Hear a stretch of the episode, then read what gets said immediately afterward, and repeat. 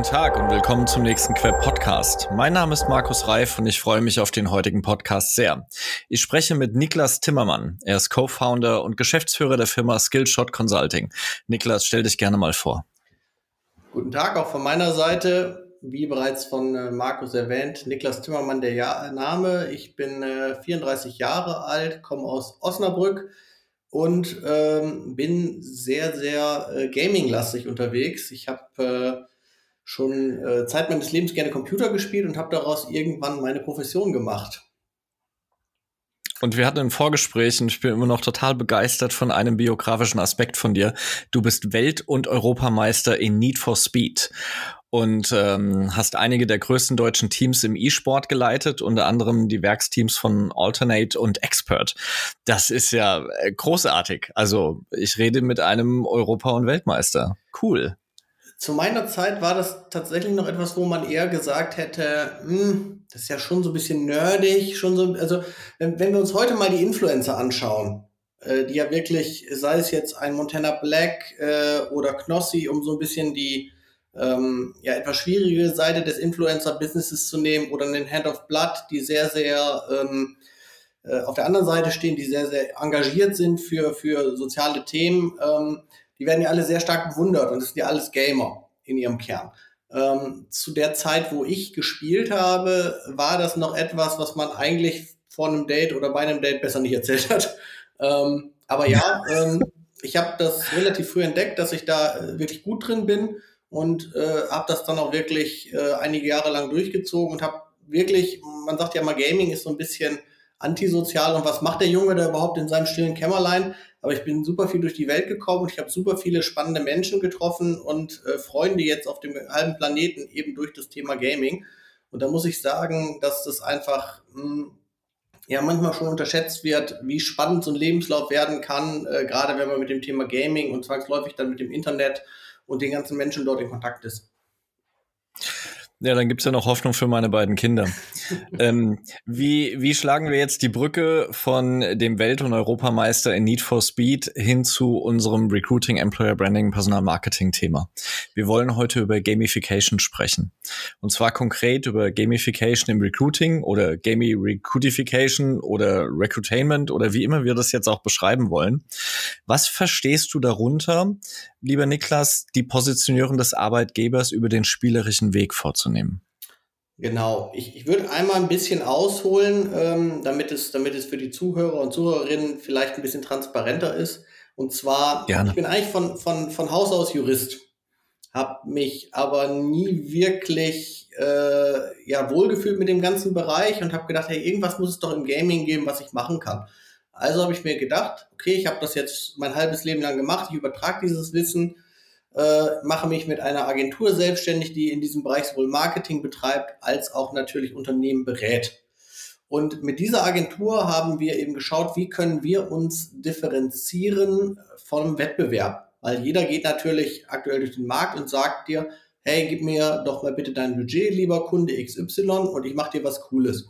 Und gleichzeitig ist es auch so, dass wir natürlich mit unserer Agenturgröße von 16 Leuten eine ganz stattliche Größe erreicht haben mittlerweile für eine Agentur in zweieinhalb Jahren, aber gleichzeitig wir natürlich immer noch keine Chance gegen einen Jung von Matt oder ähnliche Größen haben.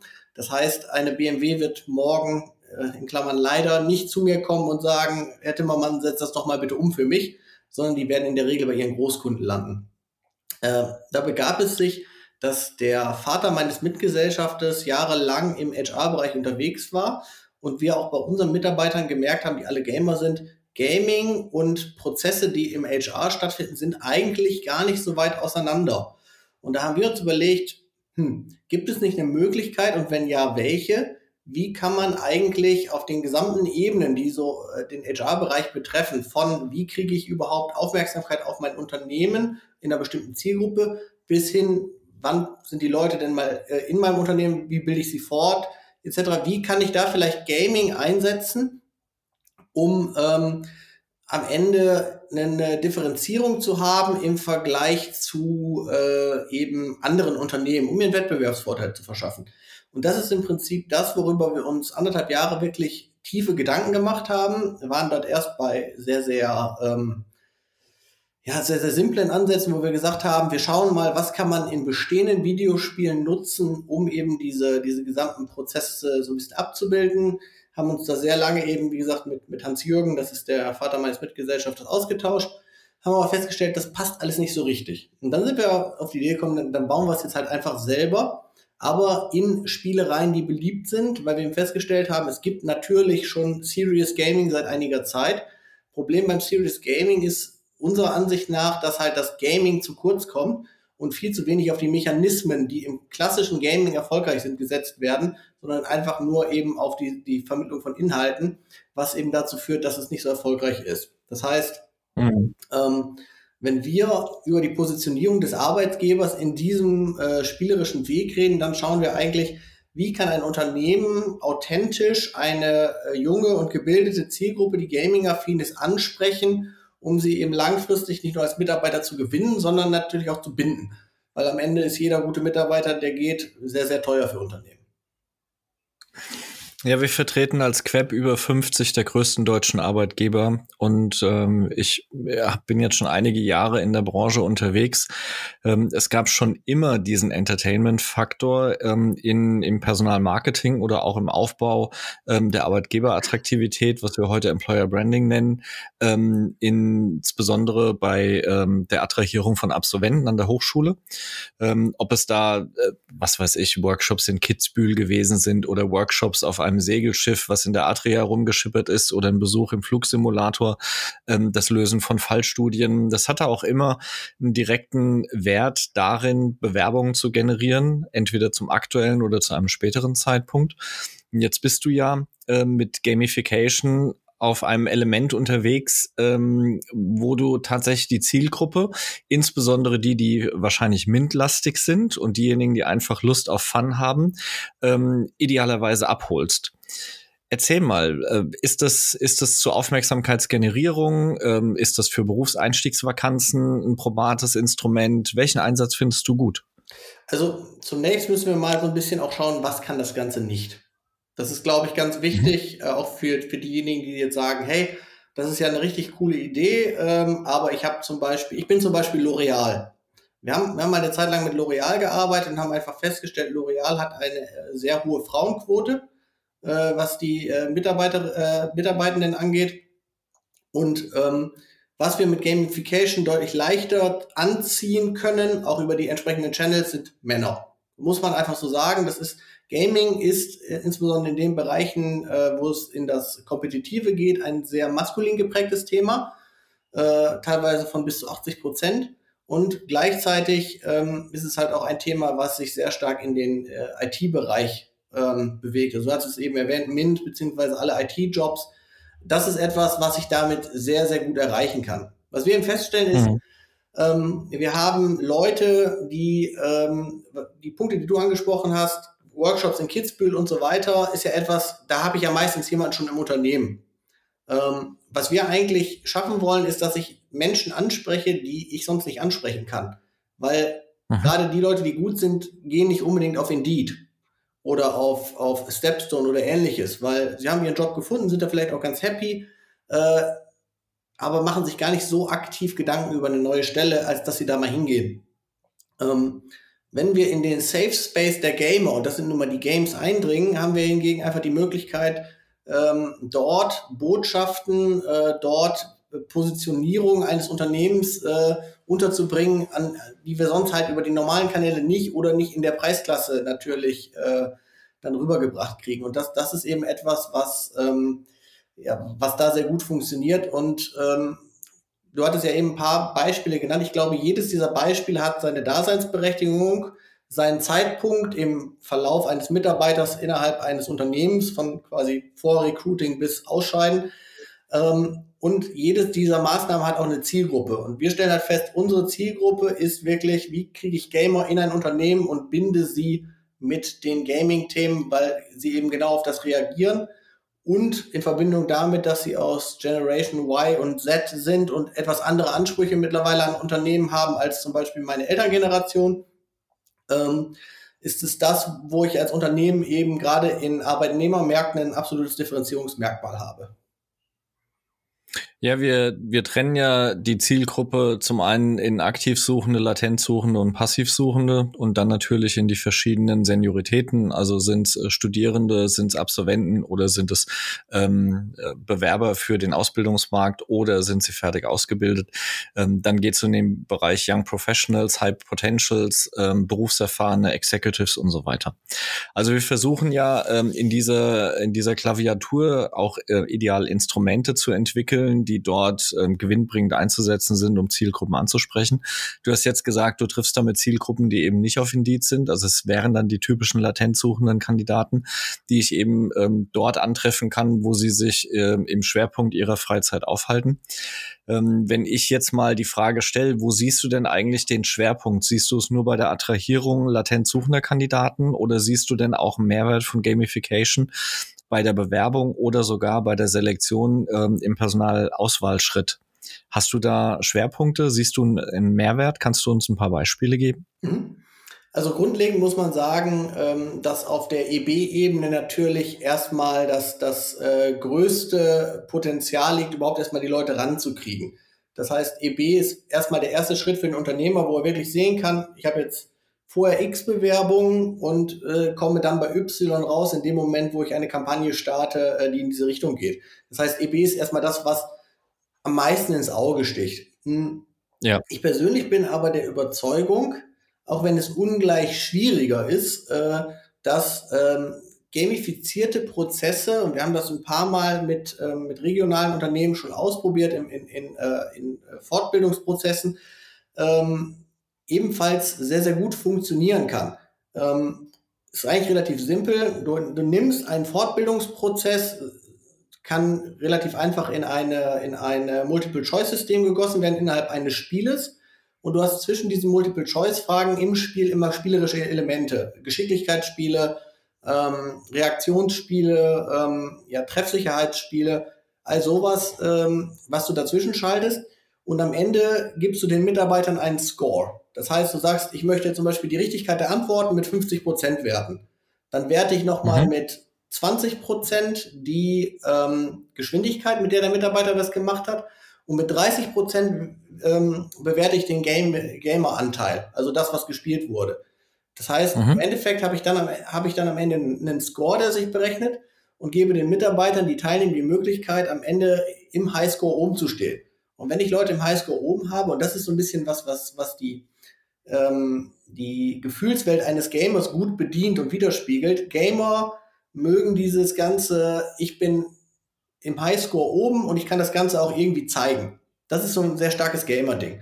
Äh, ich habe mein Profil und auf meinem Profil sind eben meine Badges, die zeigen, ich habe das und das alles geschafft. Ich bin 2020 der Beste in äh, Materialtechnik in meinem Unternehmen gewesen. Äh, 2021 versuche ich das jetzt auch wieder. Und genau diese Mechanismen, die wir von den Gamern kennen, lassen sich da eben anwenden. Das heißt, ähm, ich, ich erzeuge quasi diesen Wettkampf äh, auf, auf ähm, spielerische Weise und gleichzeitig gebe ich den Leuten die Möglichkeit, es darzustellen.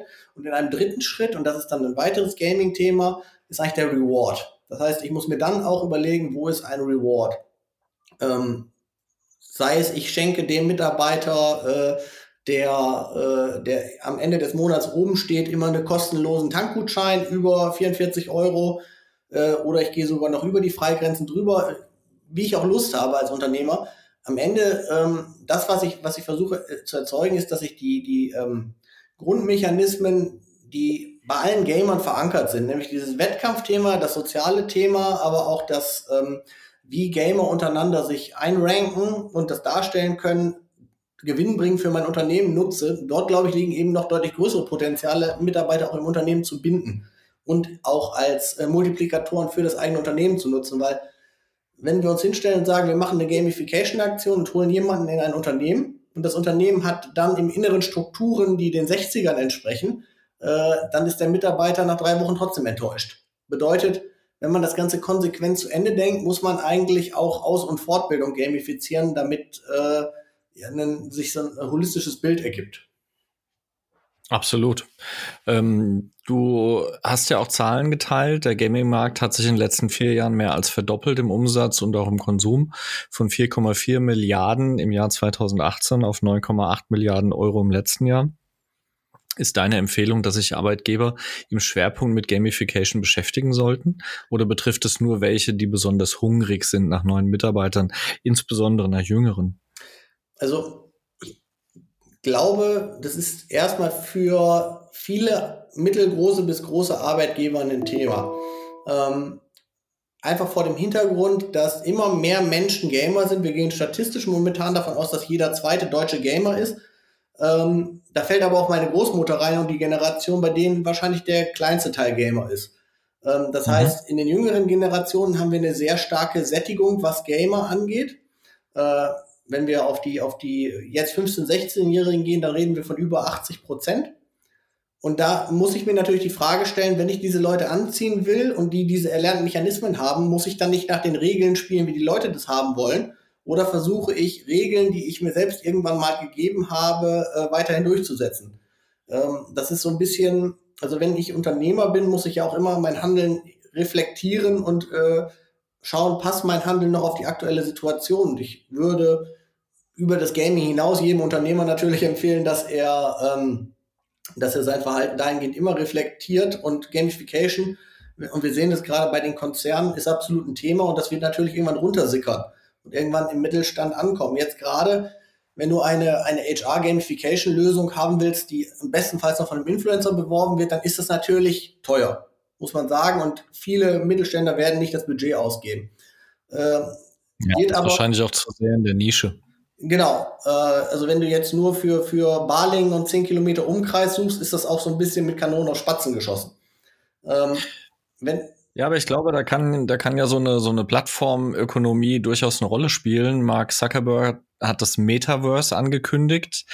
Ähm, die Älteren in der Branche, ähm, Entschuldigung, die Älteren in der Branche denken automatisch an Second Life. Ähm, wie siehst du diesen Trend und Metaverse im Speziellen? Mhm, ähm, kann ich äh, noch einen Case gleich äh, von uns zu vorstellen, weil wir da gerade sehr viele Erfahrungen gesammelt haben.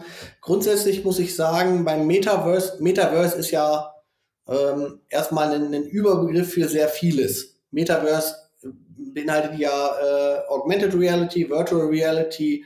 Es gibt innerhalb der verschiedenen Bereiche noch verschiedene Metaversen, also nicht das Metaverse. Und ähm, was ich glaube ist, dass gerade in dem Gaming-Metaverse, wir haben ja Spiele wie Minecraft, wie Roblox, wie Sandbox, also große Metaversen, die eben sehr, sehr viele Nutzer anziehen, äh, dort ähm, kann ich eben gerade als Arbeitgeber sehr, sehr viel machen, weil ich als Arbeitgeber in diesem Bereich ein unglaublich großes Potenzial habe, äh, junge Leute anzusprechen, die sich eben durch die Metaversen bewegen und dann hängen bleiben und sagen, huch, warte mal, jetzt ist hier auf einmal ein großes Siemens-Gebäude, das war hier gestern noch nicht, das schaue ich mir jetzt mal an. Und dann stellen sie vielleicht fest, Moment mal, äh, Siemens baut ja gar nicht nur äh, irgendwas für den Export, sondern der Zug, in dem ich sitze, ist ja auch von denen und so weiter und so fort. Und ähm, da dann eben die Leute wirklich auch, ähm, ja, so die Perception Gap zwischen Unternehmen und, und potenziellen Mitarbeitenden zu schließen, ist, glaube ich, äh,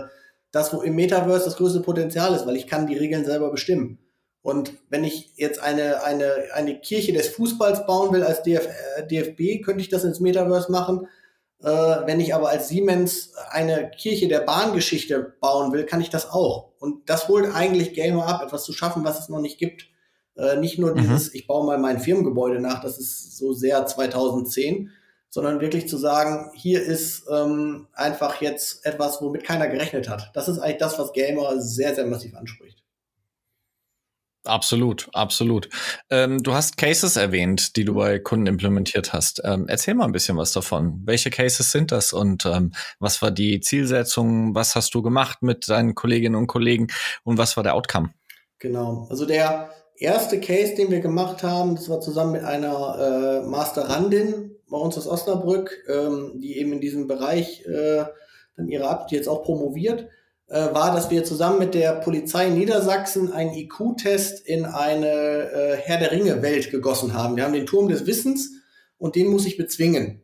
Und haben einfach mal geschaut in dem Test, hey, ähm, wie sieht es eigentlich aus? Äh, kann ein IQ-Test in so ein Spiel implementiert werden? Und wenn ja, wie funktioniert das? Und äh, was, was, was ergibt sich daraus? Ähm, ergeben sich daraus Erfolge, gerade für die Bereiche, wie kann ich auch Mitarbeitende über ein Spiel filtern, das, was du eben angesprochen hast. Äh, geht mhm. das und wenn ja, wie? Wie kriege ich das hin, dass ich eine Fairness habe für die Bewerber? Weil am Ende ist es ja so, äh, wenn sich ein, ein, eine Person, die noch nie gespielt hat, auf, auf etwas bewirbt und eine Person, die halt regelmäßig spielt, alleine durch die ähm, Hand-Augen-Koordination, das erlernte Verhalten, hat die äh, erstgenannte Person natürlich dann den entsprechenden Nachteil. Bedeutet, äh, wie kann ich da einigermaßen äh, Fairness schaffen? Und mhm. ähm, dort haben wir dann einfach zwei Testgruppen ähm, gehabt. Eine Testgruppe hat zuerst einen normalen IQ-Test auf Papier gemacht und die andere hat gespielt. Ähm, einerseits haben wir festgestellt, was uns ein bisschen geärgert hat, dass wir das Setup nicht ganz optimal gewählt haben, weil wir nicht alle Ergebnisse zu 100% äh, reproduzieren konnten. Ähm, das wird jetzt in der Doktorarbeit nochmal ausprobiert. Was wir aber auch feststellen konnten, und das, das war, glaube ich, das, was als, als Learning wichtig ist, ist, dass ähm, während gegamed wurde, ist den wenigsten Spielenden aufgefallen, dass die Inhalte von diesem IQ-Test dieselben waren wie im Game. Ähm, gleichzeitig haben wir natürlich ähm, Fragen gestellt, hey, was hältst du davon, wenn so ein Arbeitgeber dir einen IQ-Test vorlegen würde und würdest du dich da bewerben? Ähm, während die meisten gesagt haben, bei einem IQ-Test äh, auf Pen-and-Paper-Basis, ja, nee, und das hat so ein bisschen dieses, dieses, diesen Vibe von, ähm, hält der mich für doof oder warum muss ich einen IQ-Test machen? Hatten wir eben bei dem Game eine Zustimmungsrate von über 80 Prozent. Ähm, wobei die zwischen Männern. Schön verkleidet ist, ja, genau. Ja, es ist einfach nur, es ist Camouflage, aber am Ende ist es ja, äh, ich komme zu meinem Ergebnis. Das heißt, wenn wir jetzt mit dem, mit der Doktorarbeit noch den Weg finden zum Ziel, äh, dann, dann haben wir natürlich das, was wir eigentlich haben wollen. Den Menschen fällt es nicht unbedingt auf, was dort passiert und gleich, gleichermaßen haben wir ein Ergebnis, ohne dass wir im Approval sinken. Bei den Männern war das Approving, äh, Approval weit über 90 Prozent, bei Frauen etwas geringer, weil eben Thema Gaming. Ähm, das war auch eins der Ergebnisse. Und was wir auch festgestellt haben, bei den männlichen Kandidaten, wir hatten eigentlich keinen männlichen Kandidaten, wo wir das Ganze erklären mussten. Die haben sich dran gesetzt, Abfahrt. Äh, bei den weiblichen Kandidatinnen war es dann so 60 Prozent. Wenn das dann erklärt war, ähm, dann hat es allerdings keinen Unterschied gemacht. Ähm, ein zweiter Case, den ich äh, noch habe, ist äh, Julius Bär. Äh, mhm. Julius Bär hat einen ähm, großen Bedarf an IT-Kräften. Und äh, dort haben wir gesagt, ähm, cool, vielleicht können wir da im Gaming-Bereich was für euch machen, weil wir festgestellt haben über äh, Umfragen bei Influencern, gerade im Bereich Minecraft, Roblox, dass ähm, wirklich ein äh, Drittel bis äh, ja, so, so 40 Prozent der äh, Personen, die dort eben Fan sind von Influencern im IT-Bereich unterwegs sind, was natürlich eine gigantische Menge ist. Und ähm, dann haben wir den Hauptsitz von Julius Bär in Zürich komplett in Roblox gegossen. Ähm, ich komme rein ins Gebäude, wie bei der Bank, und stehe erstmal im Showroom. Innerhalb dieses Showrooms ist einerseits natürlich äh, eine Sammlung an Informationen über die Bank, was kann ich dort überhaupt machen. Äh, andererseits auch schön das äh, Formel E-Auto, um so ein bisschen zu sagen, was macht Julius Bär. Und wenn ich dann in den Aufzug steige, dann lande ich auf einmal in den Leveln. Das heißt, der Aufzug führt mich nicht irgendwo ins Bankgebäude, sondern in Gaming-Level. Und innerhalb dieser Gaming-Level okay. sind dann eben vier verschiedene Spiele verbaut, in welchen die Gamer eben ähm, Aufgaben erledigen müssen. Äh, was genau darf ich hier natürlich nicht ansprechen, weil sonst, äh, also was wir damit abtesten wollen, damit äh, keiner einen Wettbewerbsvorteil hat und das durchspielt. Am Ende geht es darum, die Aufgaben im ersten Versuch möglichst schnell zu be bestehen. Wenn ich das schaffe, dann bekomme ich einen Preis. Ähm, typisches Gamer-Thema, ähm, ich möchte eine Challenge haben und am Ende rewarded werden. Also Gamer lieben es, eine Challenge zu kriegen und dann, wenn sie es schaffen, rewarded zu werden. Ähm, und jetzt in einem zweiten Schritt wird das Ganze eben ähm, sehr stark in die Szene kommuniziert über Influencer, weil wir eben gesagt haben, wenn der Berg nicht zum Propheten kommt, muss halt der Prophet zum Berg kommen.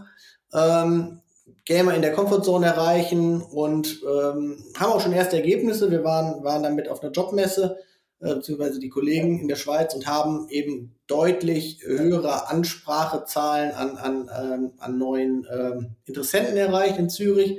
Und was auch ähm, krass ist, die Benotung des Ganzen. Wir haben natürlich vor Ort umgefragt, hey, wie findest du das? Findest du das gut? Findest du das eher schlecht? Und in den Surveys war die Note immer zwischen eins und zwei ähm, nach Schulnoten für alles an äh, dem, was angeboten war. Und äh, das spricht, glaube ich, eine relativ deutliche Sprache in der Zielgruppe. Und wenn man es eben schafft, so dass das Image eines Unternehmens zu verbessern, äh, dann ist es ja genau das, wo wir eigentlich hinwollen. Absolut. Äh, Niklas, vielen Dank, dass du deine Expertise mit uns teilst. Was willst du unseren Hörern noch mitgeben? Also, was ich persönlich immer wichtig finde, gerade als Unternehmer, aber auch ähm, darüber hinaus natürlich ist das ein Thema, ähm, viel zuzuhören und äh, auf Bedürfnisse zu schauen. Ich glaube, die Arbeitswelt wandelt sich extrem äh, durch den demografischen ja. Wandel und als Unternehmer habe ich nur dann Erfolg, wenn ich meinen Stiefel nicht durchziehe und sage, ich will das jetzt aber so, sondern wirklich äh, Argumente höre. Das fällt manchmal schwer und es ist als verlockend, glaube ich, in diese äh, Ich, Chef, du nix Logik reinzufallen, weil gerade wenn man selbstständiger Unternehmer ist, hat man was aufgebaut. Man will sich, will natürlich auch den eigenen Erfolg des eigenen Unternehmens ähm, wirklich ähm, ja, äh, hochtreiben. Aber ich habe beispielsweise einen Mitarbeiter, der wirklich diametral andere Ansichten in wirklich allem hat. Ähm, ich persönlich finde es aber super, auch wenn wir aneinander geraten, diskutieren, weil eben die tatsächlich diese andere Meinung ähm, mal zu reflektieren und äh, ja vielleicht auch einfließen zu lassen, Dinge auszuprobieren, zu, zu etwas, was eigentlich kontraintuitiv erscheint, äh, häufig äh, richtig viele Chancen und Potenzial auf Erfolg birgt. Und ich glaube, das ist äh, so mit das wichtigste Learning, was ich jetzt gemacht habe in den letzten Jahren als, als äh, Geschäftsführer. Ich glaube, viele, die uns jetzt zuhören, werden auf jeden Fall neugierig geworden sein. Wer mehr über Niklas Timmermann erfahren möchte, geht auf www.skill-shot.de, ähm, findet dort ein Kontaktformular und kann direkt Kontakt aufnehmen. Lieber Niklas, vielen Dank für deine Zeit. Es hat mir viel Freude bereitet. Das war der Queb Podcast zum Thema Gamification. Lieber Niklas, Dankeschön, viel Erfolg.